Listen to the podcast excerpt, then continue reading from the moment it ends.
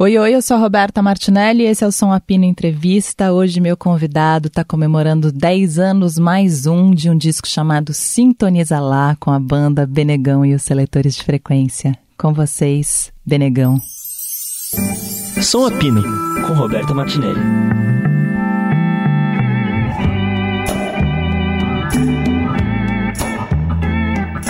Comemoração de 10 anos mais um, achei muito bom, 10 anos mais um. Isso, 10 mais um. é que 11 anos fica, tipo, cara, 11 anos não pega. É, e Aí, 10 tipo... anos não tava, a gente tava ainda, né? Isso, exatamente. Ano passado a gente não conseguiu se organizar o suficiente para fazer. E aí esse ano a gente conseguiu, tanto saiu a nova edição de vinil do, do, do disco, acabou de sair agora, a nova prensagem, e organizar para fazer mesmo uma turnê e tal, enfim. É isso. Boa. E eu fiquei pensando aqui, né? Como é que. Eu não acho que você nunca me contou isso, nem quando a gente fez o, o, o, os seletores lá atrás. Como começou os seletores? Foi você que teve a ideia? Sim, os seletores, na verdade, foi assim. Eu comecei tentando fazer um disco solo. Aí. É... Oh, chama a cadeirinha aqui, vou sentar. era tentativa de fazer um disco solo, que assim, tinha um monte de ideia que não cabia nem no Plant Ramp e nem no, no Funk Funk, que estava no final também. E aí, que era exatamente essa coisa, mas trazer o lance mais filosófico e, enfim, e questão de espiritual e tal, de várias coisas, não cabia em nenhum desses lugares.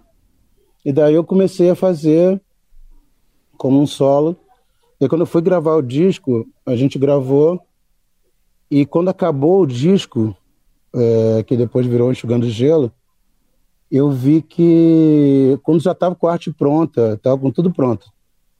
Aí eu vi que a gente era uma banda. Eu entendi isso, porque a maioria das faixas era a mesma galera tocando e participando. Eu falei, cara, a gente é uma banda. Não, não dá pra, não vai dar para chamar de solo.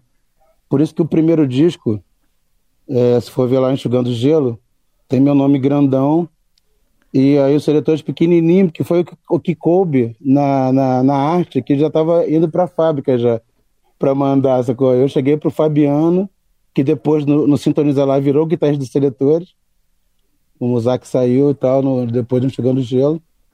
E o Fabiano é guitarra dos seletores e fez o design da, da capa do Enxugando Gelo nessa época. Sim. Fabiano Moreno. E aí eu falei, caraca, Fabiano, descobri que é uma banda. bota ali, onde der, bota seletor de frequência. E caraca, meu irmão, não consigo mexer tudo, porque tem que mandar, não sei o que, não sei o que lá, então bota ali. Aí ficou pequenininho, assim, seletor de frequência. Mas aí foi isso, assim, eu dei esse nome, porque é uma coisa que, que eu acredito, e até tinha o nome dessa, já tinha essa música que eu tinha feito, Seletores de Frequência, que é sobre exatamente essa coisa, tanto é, uma homenagem para o rádio, que eu acho uhum. o veículo mais sensacional de todos até hoje, sem dúvida nenhuma. Sim. Acho mais maravilhoso, propositivo e tal, que faz as pessoas viajarem mais e propõe um monte de, de coisas fora do, do espectro, né? Quando a coisa é propositiva, como é o seu programa, como são poucos hoje em dia, infelizmente, mas misturado com a coisa da, da frequência energética mesmo, que é, que é a questão de, de, enfim, o que você sintonizar, você, você fica lá, né, cara? Tipo, isso é um fundamento, assim, desde aquela coisa clássica da vovó, tipo, que vem debaixo do metins, tipo, você, isso tudo é, é seleção de frequência. Sim. E e você sabe que gente... é engraçado você falar isso do rádio, de tudo isso, porque no começo, quando eu comecei a fazer rádio, né, e eu ainda meio meninota ali, mas tinha várias questões e brigas e discussões por curadoria, se isso podia ou se isso não podia. E aí, o que eu fazia, eu, eu me eu colocava como resposta várias vezes algumas músicas do Enxugando Gelo, na ah, época depois do Sintoniza Lá. Então, é, é você falou isso agora, eu pensei, nossa, total, para mim serviu muito como luta interna no rádio, assim, quando eu Sim. ficava irritada, assim, eu ia meu microfone, meu megafone. Sim, é isso, é isso. E eu cheguei a, tipo, eu fiz um. um eu, quando eu. A minha ideia, a minha, minha vida de ouvinte de rádio é, foi basicamente da época de rádio de selecionar mesmo, no, na mão. Os radinhos que tinha lá em casa e tal, nacional, pá aquele radinho que ficava ali o dialzinho assim, você, você ficava mexendo. girando para achar o lugar certinho. É, então, e, e, o meu, tipo, ele tinha AM, FM e tinha outras ondas, que pegavam umas coisas muito loucas também. Que ficava, de vez em quando, tentando ali ver se achava alguma coisa que perdida pelo, pelo espectro aí das, das frequências mundiais. Sim, que rola às vezes, é maravilhoso. Sim, e aí é a minha, é, essa é a minha vivência, então quando eu botei seletor de frequência, foi pensando muito nisso, assim, não é um negócio que a galera tem de hoje em dia, aperta um negocinho e vai lá e tal, não sei o quê, tipo, era, você procurava sintonia fina ali, né? E eu penso que isso é fundamental dentro de, até dentro da própria coisa de saúde mental das pessoas, né? Tá vendo muita gente, enfim, tá vivendo esse momento mundial apocalíptico muito louco, e é importante a gente ter essa, essa manha de selecionar bem a frequência e até em momentos mesmo, saber a hora de estar tá num lugar para questão de lutas e questão de, de, de reivindicações, outras coisas, saber também a hora de girar, porque você não pode ficar 100% o tempo todo naquele lugar. Sim. Porque aí senão você dança, você simplesmente vai ser triturado, esmagado pela, pela própria frequência da parada. Você precisa também ir para outros lugares e tal. Não, é importante você saber entrar, saber sair e tal, e ter mais ou menos um controle mínimo sobre isso, né? Para você não ficar ao sabor das frequências que, do mundo que são uma loucura hoje em dia. Que são uma loucura. Sabe que eu fiquei pensando, agora você falou, ah, e aí eu percebi que era uma banda.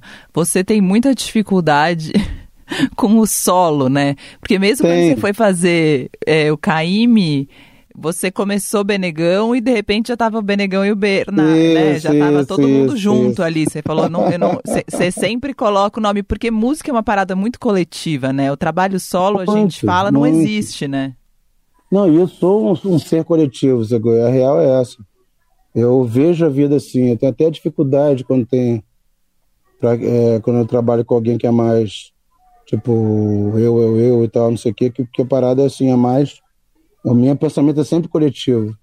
Sempre foi assim. É, eu tenho uma, uma veia anarquista gigante, né? Tipo, que desde meus 13 anos de idade, de, de estudar e viver, né? Por Bakunin, Proudhon, todos os negócios e tal. E me interessa muito sempre essa coisa da horizontalidade, assim. E eu costumo até falar que meu coração é dividido é, a parte do amor é anarquista e a parte pragmática é esquerdista, assim. e aí, assim, é metade metade. Mas é isso. Então, assim, dentro desse, desse pensamento também que veio muito com a coisa do punk rock, das antigas, quando eu me aprofundei geral, assim, a partir dos 13, 14, 15, então, assim, isso aí para mim norteia minha, minha, minha ideia, assim, eu, mesmo tempo que, sei lá, eu invento uma parada, eu boto a galera para trabalhar junto e todo mundo tem poder de, de decisão ali é, para as coisas acontecerem e tal, e enfim, todo mundo compõe, composição livre e tal. Nesse meu solo, a diferença do, dele para os seletores é que os seletores a gente é tipo um banda-banda todo mundo, enfim, é, a ideia tem que ser maioria para todo mundo, é, é, votado, pá, não sei o quê, todo mundo ganha igual, No solo agora, eu tô fazendo um solo, tô tentando, mais uma vez. Ainda bem que você arrumou, você tá tentando. É, tô vamos começando, ver, vamos, Você tá começando, vamos ver se a gente vai resultar num Isso. solo. Eu tô começando agora esse solo, e esse solo eu tenho o poder, é, eu fiz esse solo basicamente para ter o poder de decisão final porque eu queria avançar numas coisas é, sonoras que, né, que às vezes a galera não embarca tanto, é, de vanguarda, vanguarda musical popular, assim. E, e, aí eu achei que era importante fazer esse lance solo, mas é basicamente com quase todo mundo seletores, então tá tudo em casa. Ô, Bey, fiquei pensando também, porque o Enxugando Gelo é 2003, não é? 2000. É. É 2003. E o Enxugando Gelo tem uma data redonda, né? Por que, que vocês vão comemorar não, não enxugando? É, então, porque a gente estava querendo fazer desde o ano passado, a gente já estava nesse foco o do Sintoniza. Sintoniza. O Enxugando a gente chegou a fazer já com 15 anos, 15 anos que era uma data fechada, a gente chegou a fazer uma turnezinha já legal, assim, pelo Brasil. É, e aí agora era, era a vez de Sintoniza mesmo. Legal. Foi por isso, assim. Mas o, o Enxugando já rolou. A gente fez o vinil, aí fez shows só tocando Enxugando Gelo do começo ao fim, com todo mundo que estava no disco. Enxugando gelo, sua realidade se cura por um fiapo de cabelo,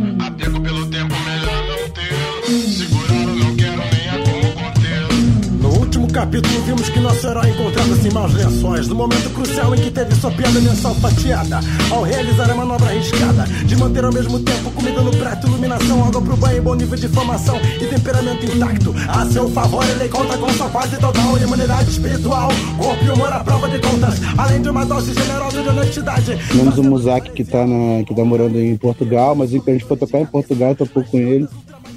Ele tocou, foi maravilhoso e tal, enfim, e é isso.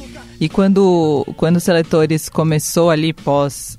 É porque é, muito, é muita diferença, né? Do Enxugando para o Sintoniza, são quase 10 anos, praticamente. É, 9 anos, anos entre um e outro, né? E acho que aí a banda se firma também e fica bem os seletores, né? Mas Sim. você já tinha a experiência do Planet Ramp muito com você e de muito, muito sucesso, né? E muito mainstream. Sim, sim, sim. Como foi essa mudança de, de chavinha? Porque você é um cara que circula muito bem entre vai pro mainstream independente, pra ali, isso, você isso. faz show em lugar gigante, em lugar pequenininho. Isso, eu posso ficar tranquilo com isso aí, porque, tipo, é, é como eu enxergo a vida isso aí, na verdade, assim. Eu acho que tudo é, é importante para você... Tem coisa que só você vai conseguir num lugar pequeno. E tem coisa que você vai conseguir num lugar grande, lugar médio. Tem, cada lugar tem sua especificidade. E eu gosto dessa possibilidade de viver tudo isso, assim. É, muita gente que só vive as coisas grandonas sai do. perde o chão, perde tudo, fica achando que é sei lá o quê, ou que vai para outro, outro lugar que não é nem. que acho que faz mal como ser humano mesmo, como patamar humano, assim.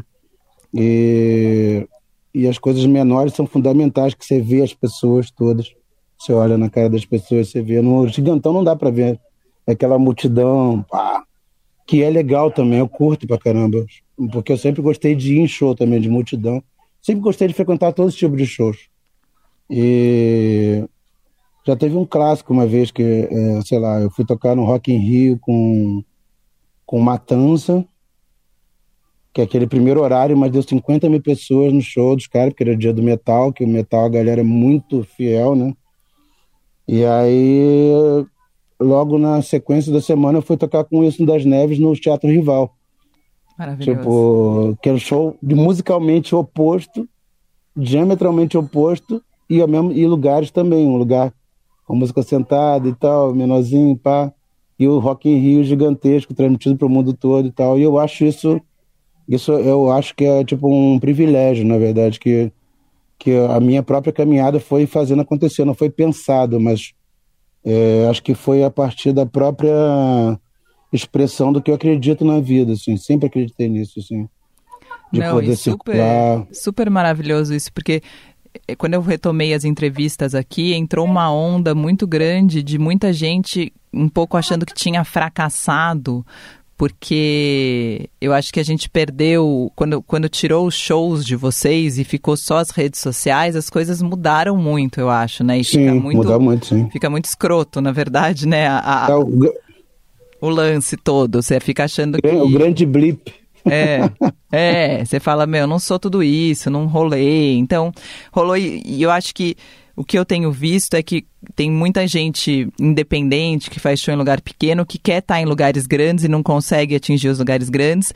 E as pessoas que chegam aos lugares grandes não querem nunca voltar para o lugar pequeno. Então é muito bonito ver. Eu acho. E acho que isso faz parte da sua personalidade mesmo. Você é esse cara apaixonado por música, né? No, o seu lance é a paixão pela música. Não sei Sim, se estou sendo romântica. Não, é, não, é, é totalmente isso, é totalmente isso.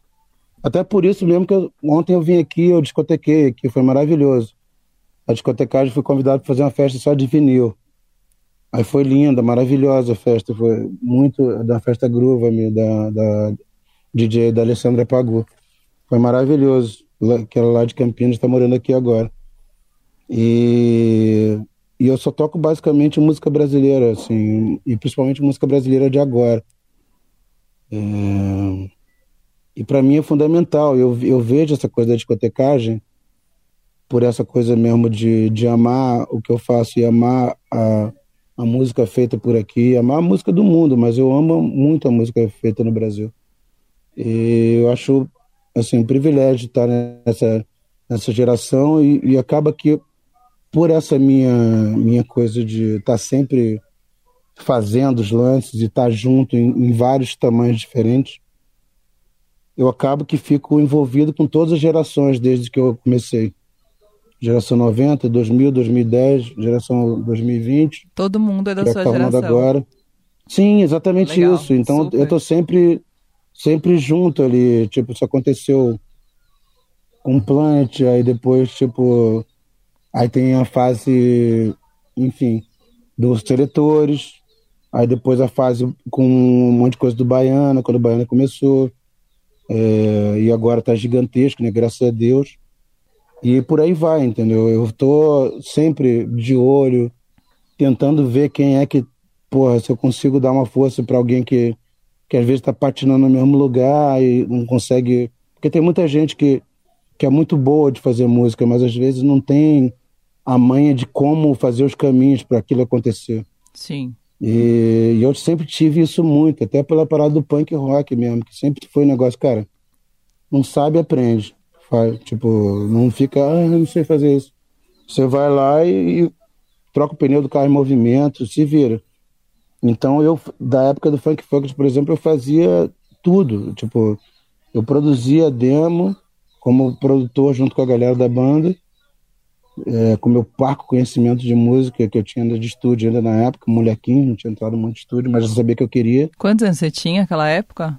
Ah, tinha... Foi o quê? Logo 18. depois do Planet, né? De... Não, antes do Planet. Ah, já começou antes. Eu lancei, eu lancei o disco depois do Planet porque, é, tipo, a banda tava acabando. Ah. Eu saí, tipo assim, porque foi assim, o Funk Funkers era uma banda muito louca, assim. A gente veio de uma outra cena, que era uma, que era uma junção de duas cenas. Era a cena que a gente inventou com, com Funk Funkers Planet e os Speed Freaks, que depois veio o Rapa também, que era Ramp Family, misturado com a cena freak do Rio de Janeiro, que era a cena do Gangrena Gasosa, Piu Piu Sabano, Zumbi do Mato. E nessa cena da, da parte freak, ganhava quem falava os maiores absurdos, entendeu? Uhum. A banda só tem vários absurdos, assim, uma coisa inacreditável, que a gente falava um negócio assim, tipo, lá, inacreditável, que não, nem rola hoje em dia. E aí, tipo, que era absurdo mesmo. E daí a galera mesmo, quem conhecia a gente, sabia falar, pô, os caras não são isso, né? A primeira vez, até quando eu fiz os seletores, teve uma amiga minha que veio falar, falou, nossa, é bom, primeira vez que eu te vejo refletido numa música 100%. Mas você sabe que total, a minha, a minha imagem, a imagem que eu tinha de você antes dos seletores, e aí quando eu. Monstrengo te... freak, né? Não, quando eu te conheci, eu falei, nossa, meu, eu fui enganado. O cara não era nada disso. Ele é o cara mais legal e fofo do mundo. O que tá rolando? É, a galera tinha medo de mim, né? Que era tudo. Era isso. Eu falava, e aí, o... E daí nessa época, eu fazia a parada de estúdio Aí a gente fazia, é, eu pedia para um artista de underground fazer a capa, o, o, design, aí eu tirava xerox de todas as capas, mandava fazer as fitas, cortava as capas, embalava as fitas. Tipo assim, e a gente vendia fita demo pra caralho, a gente vendia tipo lá, mais de 3 mil fita demo. A gente, a gente falava que tinha o, demo de ouro, né? Que, que, tipo, que a gente pra, troféu demo de ouro. E aí eu fazia tudo, tudo. Tipo, ficava cortando, fazendo não sei o que, cola que tem que colar, faz fanzine, aí fazia o fanzine, escrevia, datilografava, tirava o xerox, aí o camarada fazia o design e tal. Tipo, essa é uma tipo de cultura que vem do punk, que é o negócio de meter a mão e fazer as coisas acontecerem. E aconteceu, graças a Deus. O Funk Focus era grande. Teve uma época que o Funk Focus era maior que o Plant, na verdade. O Plant, tipo, foi crescendo depois, assim. E, e daí essa, essa parada. Então isso tudo faz parte dessa, dessa coisa minha de, de meter a mão para fazer. E eu vejo que tem muita gente muito talentosa e é, que não, não consegue, fica patinando no mesmo lugar. Então eu estou até fazendo agora com um camarada que é do, do Vale do Paraíba, que é o Mr. Jordan, que é o Mr. Toaster Style e tal, que eu sempre toquei o som dele nas festas que eu toco e sempre todo mundo dançou pra caramba, em qualquer lugar do Brasil e do mundo. Eu já toquei em Barcelona, Nova York, como, como bota som, né? Eu não sou DJ, sou bota som. e... e aí e eu vi que cadê o cara? Não tá rolando tal. Fui lá, tô catando ele, vou gra gravei um videoclipe dele, vou, vou produzir agora um, um EP, enfim. Para ver se para fazer rolar, porque ele tem muito talento. E se tem uma parada para mim que me dá nervoso, é ver a quantidade de gente talentosa, mas muito talentosa, muito mais talentosa que, que, sacou, que a galera que tá rolando, ficar pelo caminho. Porque. Ou porque pela própria sobrevivência mesmo, que tem que. O negócio não, não consegue alimentar em termos profissionais de grana para poder pagar as contas, a pessoa tem que ter um outro emprego e vai parando de fazer aquilo ali gente também que com esse pensamento que é o que você falou agora, que ah, não deu certo, vai ficando triste e vai se deprimindo e, e desiste. E isso para mim é um negócio que eu não pode, sacou? Eu faço questão total, total o tempo todo de estar tá, de tá dando umas injeções ali de energia. A própria discotecagem é isso também, que eu faço discotecagem meio rádio. Porque eu toco as músicas e quando a música tá rolando eu falo, isso aqui é não sei quem, de tal cidade, pá, isso aqui, isso aqui lá vai, pum, ele dançando e tal. Agora vamos para Recife, pá, você quer, pum, pá. Eu meio que vou dando, eu falo que é informação dançante. Maravilhoso. Aliás, belíssima ideia fazer isso em rádio mesmo. Sim, um dia, um dia é... eu quero tomar Rádio Eldorado para me convidar. Já tô lançando aqui a, a Roberta Martinelli apresenta Benegrão Batação, eu tô lá, lindo. Ô B, mas é engraçado isso que você falou, né, das pessoas hoje que começam a dar uma desistida, mas eu acho que, eu, eu não sei, é, eu acompanho muito mais a geração, uma geração, a sua, a sua geração do... Uma das minhas gerações. É, a sua geração de 2000 para cá eu acompanho mais de perto, mas eu Sim. acho que para é, antigamente, né, na outra, na sua outra geração, na geração do século XX, era mais tinha tinha um lance mais é, de resultado de, de vendas e de coisas que era mais mais claro, palpável, mais palpável, mais sim. palpável e que agora é mais na nuvem. Agora é gravidade zero. É gravidade zero, é isso. É, eu acho que rola isso, assim, acho que não tem esse resultado, a gente não sabe muito, é uma coisa meio de número, curtida, algoritmo, não é algoritmo. Sim, é. A parada agora, eu vou dizer que tá, tipo assim, tem uma galera se dando muito bem, assim, é, mais nova e tal. Muita gente não conseguiu acompanhar a parada. É, mas é uma parada meio estranha mesmo, de qualquer jeito, assim. Então, eu acho que a, que a galera que não acompanha não se sinta mal ou, bolado por isso, porque realmente é uma coisa que, sacou? Tipo, eu não acho, tipo, legal pra caralho. Tipo, eu acho bom como, como, como cliente, eu acho sensacional. Sim. A gente é poder isso. ter um acesso. É, aí tem essa divisão, né? Tipo. Pra cliente é cliente, ótima. Sensacional. É você, cara, você pensa numa parada, botaria, pum, o negócio tá lá. Maravilhoso, isso aí, isso aí é maravilhoso, fundamental. Agora, pro lado da galera que produz, tipo assim, o nego não consegue ganhar mais grana com a parada, sacou? É isso. E, só que, tipo assim, eu não teria problema se a galera não ganhasse grana e ninguém tivesse ganhando.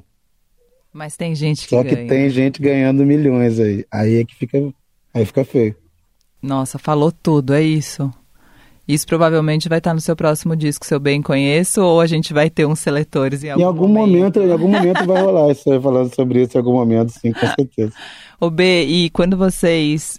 O Sintoniza Lá, vocês come, ele foi lançado em 2012, mas vocês começaram ele muito antes nesse processo de banda? A gente não, foi bem rapidinho. Foi quando eu ele acho que foi, foi, a primeira vez que eu fiz programa com você foi, foi com uhum. Sintoniza. Sim, foi isso, exatamente. E aí o, o que que rolou? A gente. É, o Enxugando Gelo teve uma vida muito maluca, assim. Por que que aconteceu? A gente lançou em 2003 e ao mesmo tempo que ele teve críticas a, a maravilhosas, assim, tipo, foi escolhido entre os melhores do ano, ganhou um prêmio, um monte de coisa aconteceu. É, ele não pegou no, aqui no, no Brasil de primeira, assim, porque ele era muito, muito disparo de tudo que estava rolando aqui no Brasil no momento. E a galera estava no momento de compartimentar muitas coisas. Sim. Naquele momento já tinha saído do lance do lance que é o lance que eu, que eu mais me identifico, que é o que é o, a, o, o som miscigenado, que tipo é, é, é, o que você quiser junto naquele som ali, para parada assim, rock, rock, rap, rap, pá, pimpa. E o nosso disco, cara, pô, começa com no dub, world music naquela é, época. É, é, começa, começa com dub, aí tem os spoken word para começar, e não é a minha voz, é a voz do, do, do meu amado e querido saudoso Fábio Calunga, que começa, que é o Batista de Seletores, ele começa falando o disco que é com o meu nome, tal, beleza, tipo assim, aí depois entra um rap, depois entra um dub com jazz, depois entra um, um rap com, com, com, com sample jamaicano, depois entra a dança do patinho, Ilustração e distração, o seu caminho é dançar, dançar. Dança, dança do patinho, eles mandam uma qualquer e tu leva fé direitinho. É dançar, dançar, dança, dança do patinho. Dança, dança, dança, dança do patinho. Brincadeira. Dança, dança, dança, dança do patinho. Dança, dança, dança do patinho. Dança, dança. Dança do patinho.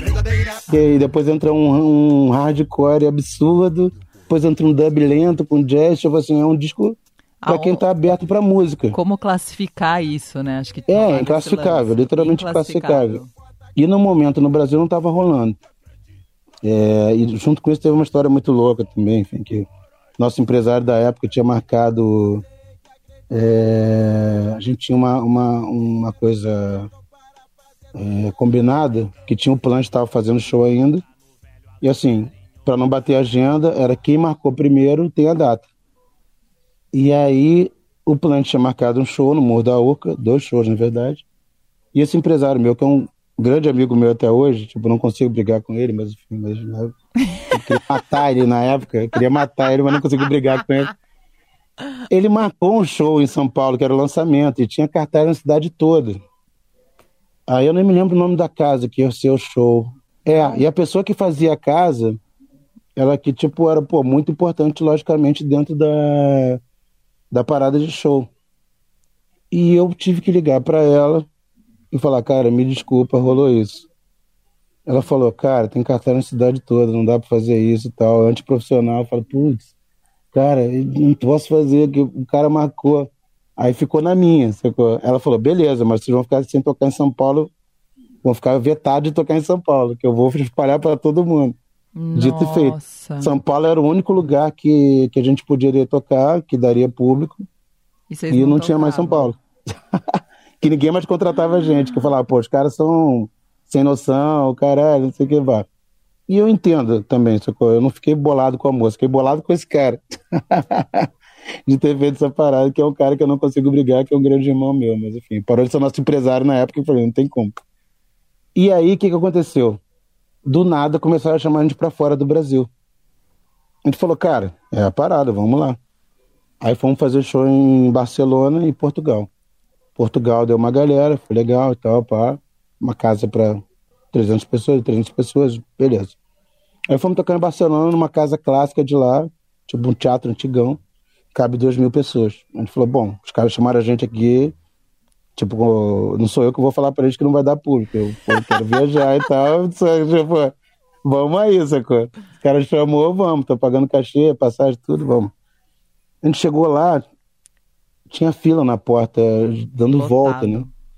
E aí, tudo graças à internet, que a gente colocou no Enxugando Gelo, na época que todo mundo tava falando mal da internet, e falando que era pirataria, que os caras, não sei o que, não sei o que lá. Eu botei Enxugando Gelo num site de guerrilha chamado Centro de Mídia Independente, que era mundial. Independent Media Center, um site anarquista de, de notícia e manifestação de guerrilha. Não tinha nada de música ali. Eu botei lá o disco para download. Aí foi para o mundo inteiro, porque é um site mundial. Resultado, quando a gente foi tocar, a gente lançou em novembro de 2003, foi tocar em maio de 2004. O show deu 1.870 pagantes. Uau! Era um festival de três dias nessa casa. Um dia era, era só de cultura brasileira moderna. Um dia era o Xerxes e o. E o.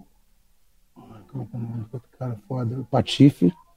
Chester e Patife, que era um parada mais drama em beijo, que estava estourado mundialmente. Super estourado. Segundo dia, época. o segundo dia era a gente, o terceiro dia era Moreno Veloso e mais alguém. Era isso nessa casa. E, e, acabou que de todas as edições desse festival, que teve várias edições, que era um festival dirigido para a galera do, do local, é, que enfim, a, a, população, a galera que ia era espanhóis e gente da Europa toda e tal. E acabou sendo o mais cheio de todos os tempos esse, esse, esse dia. Nem a gente acreditou, por causa da internet. A gente fez o caminho oposto, que a galera, a gente botou o disco na internet quando todo mundo estava fazendo campanha contra a pirataria. Falando que aí tinha aqueles. Não sei se você lembra aqueles anúncios de DVD que tinha assim na frente do DVD falando que, a, que a, a, música baixada na internet era igual ao tráfico de droga, a pessoa ia lá, baixou a música. Ela... Aí botava um negócio, tipo, uma coisa parecia uma cidade alerta. Eu assim, lembro que era tipo. Coisa... E antes tinha de VHS também, que era mamãe. Isso, eu, eu fui pra escola. Mamãe, eu colei na prova. E a mamãe, a mãe falava, filho, isso. não pode. Aí ele falava, mas você copia a fita do videolocadora. isso, isso, isso, isso, isso. Nossa, que parada seja, louca. Sim, muito louco. E a galera, tipo. E aí todo mundo da indústria, não sei o quê, enfim, geral, falando assim. É, o cara tá se suicidando comercialmente, falando assim, abertamente. Tal, você tá fazendo uma contramão, você tá indo no discurso e tal, beleza. E aí foi isso que salvou a gente, na verdade, porque na época tava tudo fechado aqui, a gente começou a ir pra fora e lotando. Primeiro show em Londres, mil pessoas pagantes, primeiro não sei o quê. E tudo pra galera do, do local. E aí começamos a ir direto para fora. Então, em 2013 a 2006, foi basicamente fora do Brasil que a coisa aconteceu. Tocamos no Rosqueio de Festival, pô, no mesmo palco do Femicut, de uma galera, aí, tipo, mesmo festival com Black Sabbath, com Snoop Dogg, cara. Aí só tinha do Brasil a gente e o Cansei de Ser Sexy, que era uma banda que estava estourada lá e cantava em inglês, a gente cantando em português. Enfim, aí a gente fez todo esse circuito e o auge do disco do Enxugando Gelo, um disco lançado em 2003, foi em 2010. Ele ficou sete anos crescendo e não parando de crescer. E aí ele começou a pegar no Brasil em 2006 só. E aí 2010 e foi o auge no SWU, no festival. A gente tocou no palco abarrotado de gente e tal, todo mundo cantando tudo. Então a gente demorou esse tempo também, fora a nossa a nossa doideira de não gravar música nova, de fazer e tal. Mas pela questão de que a parada tava rolando pra caramba. Tava Sim. rolando gigante. E aí, quando vocês resolveram fazer o Sintoniza, vocês estavam já, tipo, no gás pro próximo. Sim, total, exatamente. A gente falou, vamos fazer. Aí a ideia, como o primeiro disco tinha muito sample, é, muita coisa de DJ e tal, e a gente tava sem DJ na formação, falou, vamos fazer um disco só instrumento, só de só orgânico, 100% sample. E aí foi isso, rolou, fizemos disco, é, e aí a maioria das coisas gravadas no Rio, algumas coisas poucas gravadas em São Paulo, na YB, e com o Lenza produzindo junto comigo, fazendo lance, é, Mix Master Lenza, arrebentou. E é isso, a gente fez o, a, a, parada e foi legal porque ele refletiu bem a banda, sacou? Tipo, como porque ali no Enxugando, eu, eu, eu, eu chegava assim pra galera e falava, ó, vai ter aqui, tipo, tem uma linha, tem, tem uma base aqui. Calunga, inventa um baixo, bota aqui. Pá, ele inventava um baixo, botava naquele lugar que já estava ali. Aí outro, o Pedro Selector. Pedro, a música aberta, improvisa aqui. Pá, ele improvisava. A gente ia construindo a música assim. O, a partir de uma proposição livre, mas que já tinha um caminho, mais ou menos. O enxugando a gente fazia tudo do início, todo mundo junto. O enxugando, o, sintoniza, sintoniza. Desculpa, sintoniza lá. E aí, essa é a diferença. Então, é um disco mais de banda ainda do que o primeiro que eu descobri que era banda depois que era tentativa de solo. Gente do céu, que, que viagem. Eu fiquei lembrando disso tudo. É, que eu acho que foi quando eu. Acho que talvez tenha sido o primeiro programa que eu gravei. Acho que foi nesse lançamento mesmo, que eu comecei a fazer Sim, TV em 2011. Ah, é? Foi. E vocês em 2012 ah, foram para lá fazer. Com... Que maravilha. Eu, eu tenho essa foto guardadinha, vou postar ela até quando, quando lançar o programa, mas, mas é isso, assim, é muito louco, né? Porque é, a gente fala de tempo, né? A gente falou ali de sucesso, de fazer sucesso ou não fazer sucesso, mas o tempo da música é um tempo dela, né? Tem algo inexplicável Sim. e o lance real é que a gente espera que ela dure muito tempo. Claro que a gente gostaria de ter superado algumas questões, mas uma vez que o mundo não está evoluindo tanto, as, as músicas com as questões permanecem, né? Isso, isso aí. Mas... Não, essa parada, cara, eu sempre quando eu, eu penso em fazer uma música assim, é, isso eu, eu falei lá atrás, no primeiro disco, no Enxugando Gelo. Eu sempre pensei isso, a partir do Enxugando Gelo eu verbalizei esse lance. Quando gente estava produzindo o disco, eu reuni todo mundo e falei: a gente tem que timbrar isso aqui de uma forma, tocar de uma forma e ter um som aqui de uma forma, para mim, e fazer, e no meu caso, fazer as letras de uma forma é, que seja o som, a música fique o mais imperecível possível. Essa é a frase. É isso. E aí, e graças a Deus, a gente conseguiu atingir isso com os discos todos, graças a Deus, com Enxugando, com Sintonizo e com Transmutação, de ser coisas que não ficam datadas, assim. É, elas estão ali, fazem diferença para muita gente o tempo todo. Em tudo que você faz, de... né, B? Não, e é uma viagem, porque o tempo todo a galera repostando eu com esse negócio agora hoje em dia de, de postar e botar música e uma música que, que a pessoa que representa aquela, aquela, aquele momento de vida para a pessoa e tal, cara, quantidade de músicas do, dos discos é toda semana, assim, muita música, assim. Enxugando gelo, processo, essa pra tocar no baile, sintoniza lá, é, milhões de músicas. Então, assim, que estão sempre aí, toda semana tem alguma coisa, algumas com a galera botando e falando como aquilo faz parte da vida da pessoa, da, aquele som, aquilo, tipo, tanto da época que saiu como até hoje, entendeu? Gente Sim. nova chegando. Isso é muito legal. E vocês não, não, vocês não se encontram e tocam com frequência, né? Eu fico pensando isso porque acho que é isso, né? Você tem essa fase que você tá mais ali, que você tá mais aqui. Tipo, mesmo o Planet, é. quando volta, fazia um tempão loucura. que não tinha Sim, Planet. Quando volta, volta, mas volta num outro momento, né? Num outro mundo e com outro você, né? Deve ser louco esses, essas, esses reencontros. Sim, não, e é tipo o tempo todo, né? Porque assim, é... a, a história, assim, é, eu sou.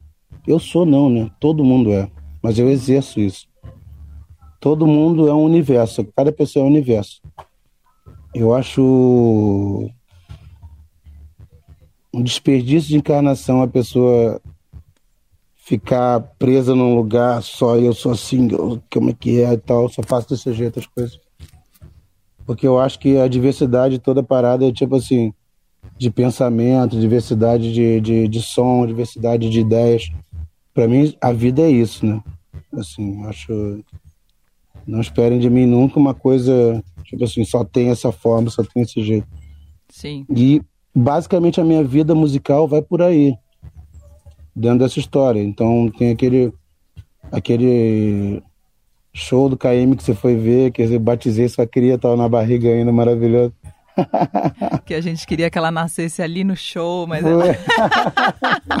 a gente foi contando essa história. Já ia na água, exatamente. É, eu falei, é hoje que ela vem, mas ela é teimosa, já era teimosa. Não, foi demais, foi demais. E aí, desde isso até as, as coisas ultrapesadas do Planet, várias paradas. Então, assim, isso tudo, para mim, às vezes as pessoas falam, quando eu encontro alguém assim que tá, pô, você vai bem agora, no meio dessa confusão toda, né? Porque você tem vários projetos, legal que você pensou nisso. Eu falei, cara, não pensei nisso. Isso simplesmente aconteceu, assim. É, é pela mais uma coisa que transborda do que uma coisa mental. Sim. Ontem uma moça estava falando, ah, legal sua, sua pesquisa de som. Eu falei, cara, eu não faço pesquisa, eu vivo o som. Eu não sou pesquisador. Pesquisador que me dá a ideia quando eu vejo assim, pesquisador de música, o cara que está assim, está lá anotando. Ah, tá, esse aqui é o gênero tal. Ah, tá, esse aqui é o gênero tal. Daí tá ali não é na mente, sacou? É mental. O cara não vive aquilo lá. Os sons que eu toco e que eu ouço, eu, eu, eu ouço eles, eu danço eles. Eu vivo aqueles sons ali. Eu só, só toco o som que eu amo. Eles estão em você. Estão em mim, exatamente. Não é que eu pesquisei, que eu vi, que sei, não sei o quê. Não é assim que funciona para mim.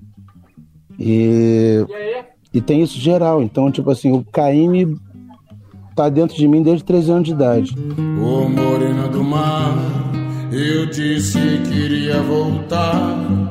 Ah, eu disse que iria chegar, cheguei. Ô morena do mar, oi, Ô morena do mar, sou eu que acabei de chegar.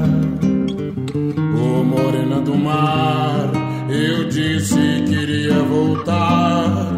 Ai, eu disse que iria chegar.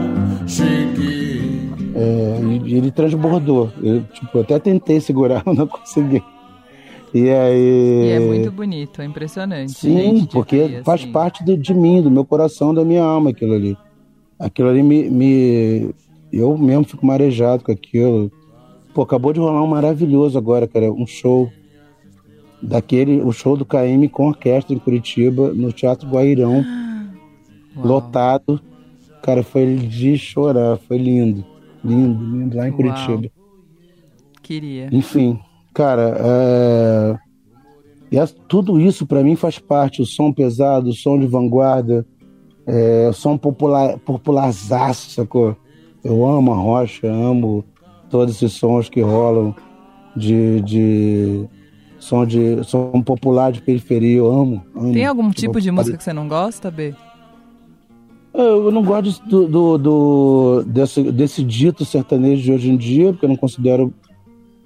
Eu, assim, respeito os profissionais como profissional, assim, mas tem muita coisa de agronegócio misturado com coisa de. com uma fórmula musical que para mim me parece uma furadeira, me fere os ouvidos, pode sangrar meus ouvidos. E eu não considero sertanejo, porque eu sou da. Eu acordava cedo para ver o Som Brasil.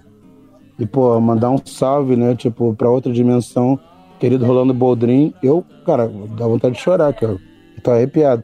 Eu acordava cedo para ver o Som Brasil.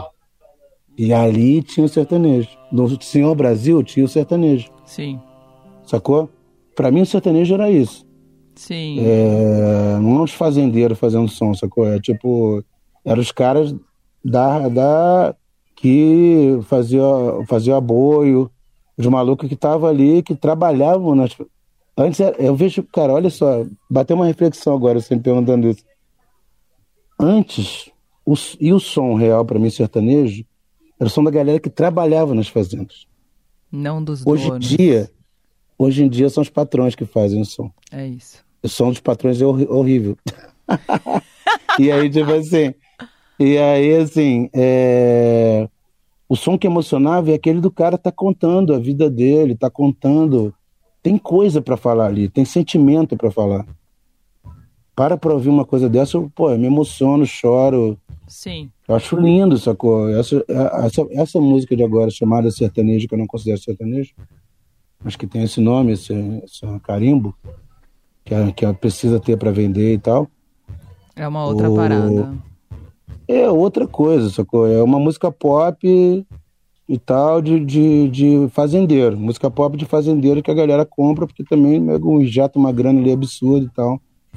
Mas é uma, é uma coisa que realmente não me interessa e, e na verdade, me, me dá um, um nervoso, assim, de, de som, assim. Sim. Mas eu gosto de muito tipo de música, assim. Eu, pô, teve uma época da minha vida que eu ouvia música clássica pra caralho, tipo, muita.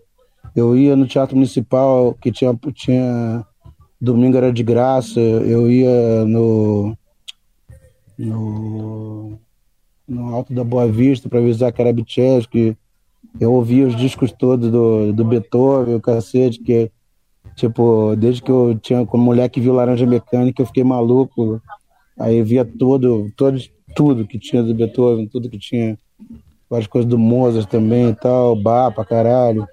Aí na época que eu comecei o plant, por exemplo, quando o plant estourou, eu tava uma época eu tava ouvindo basicamente blues de Mississippi e jazz, assim. Tipo, eu não tava ouvindo rap pra caralho naquela época. Eu tava, tipo, eu fazia rap, mas eu tava ouvindo outras coisas. Eu sempre amei o blues de Mississippi, que é aquele blues, tipo, que é um negócio que, pô, né, transborda, né? É, é muito bonito, né, cara? Que é o canto da alma mesmo ali. E eu tava até encontrando com um cara aqui do Bourbon, o cara também faz o festival de New Orleans aí, em São Paulo e outros lugares e tal. Que é o cara do Bourbon Jazz e tal, o Radesca. Tava falando com ele aqui agora, eu conheci ele hoje, né? A gente vai tocar aqui hoje nesse festival. A gente tava falando sobre as paradas de New Orleans, sobre tudo, assim, e, e eu fiz uma vez uma discotecagem de três horas de falando de New Orleans e tal, contando a história do, das paradas, do Louis Armstrong, das coisas todas e tal. Pá. Eu tenho um monte de disco desse, desse tipo de coisa. E, enfim, eu, cara, eu, eu, simplesmente amo a música. Só que eu, pra mim, eu sou um. A música vem em primeiro lugar como, como expressão. A ideia é sempre tentar não atrapalhar a música. que a música, tipo assim, eu não quero usar a música como plataforma para sacou? Para fazer, para não sei o que. Eu quero ser um, um canal da música.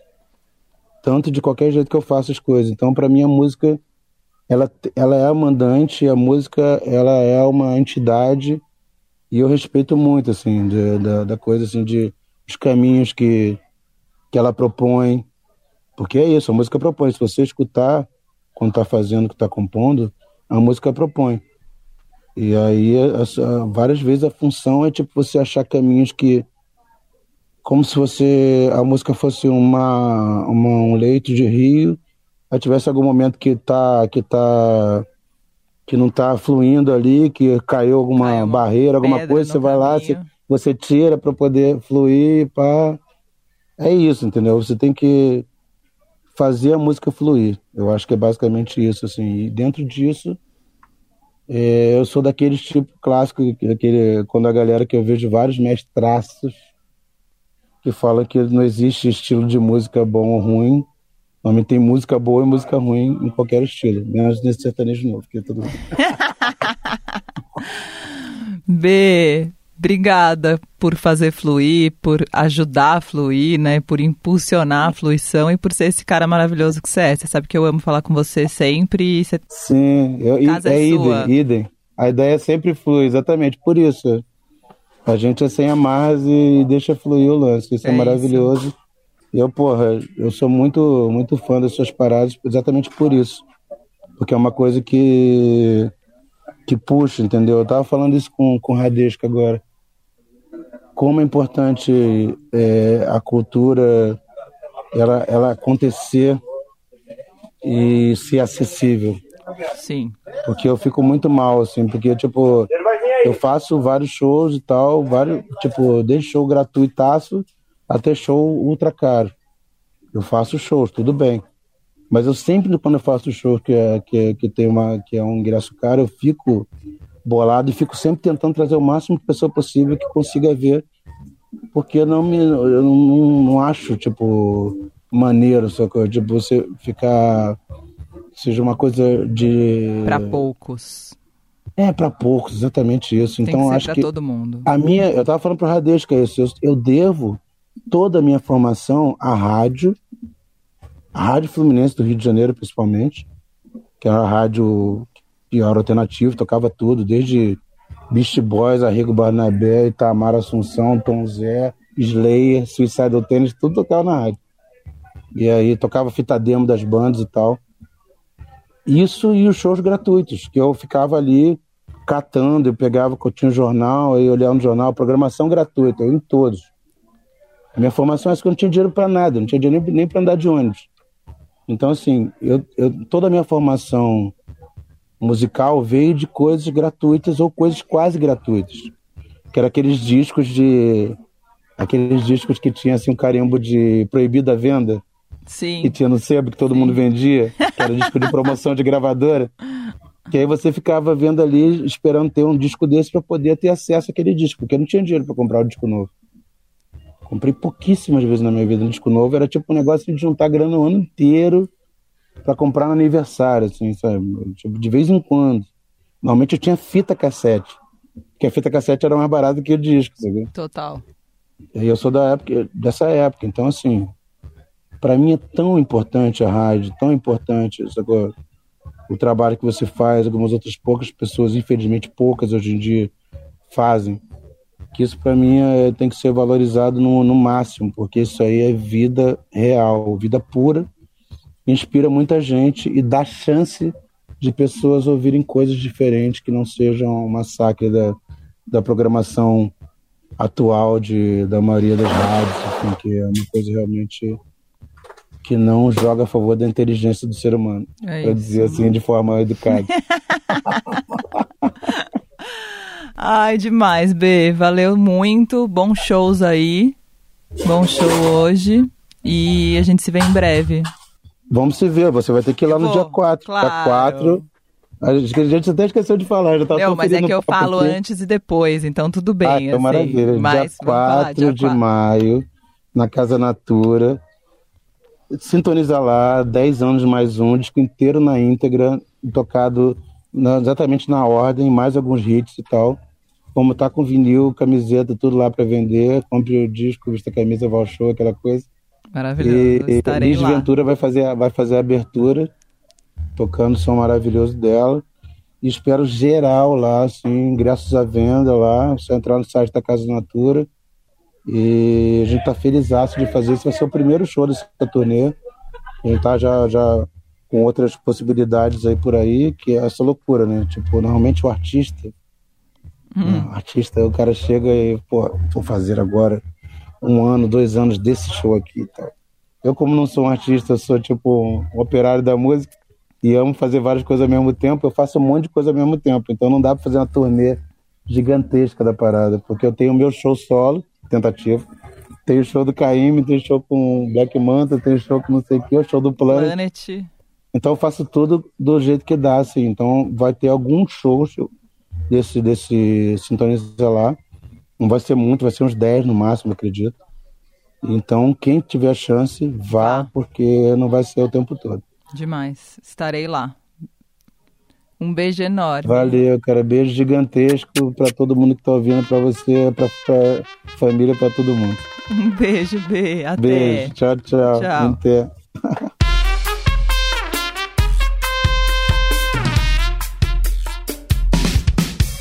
Som Apino Entrevista tem produção de Vinícius Novaes e montagem de Moacir Biasi. Essa é pra quem fica à vontade dentro das frequências, pra quem se mexe à vontade. Na verdade, da frequência grave, essa é pra quem soma no groove, é pra quem faz a sua microparte, pra que alguma micro coisa no mundo mude. Em qualquer lugar ou dia da semana, quem conhece não se engana. Eu disse, essa é pra tocar no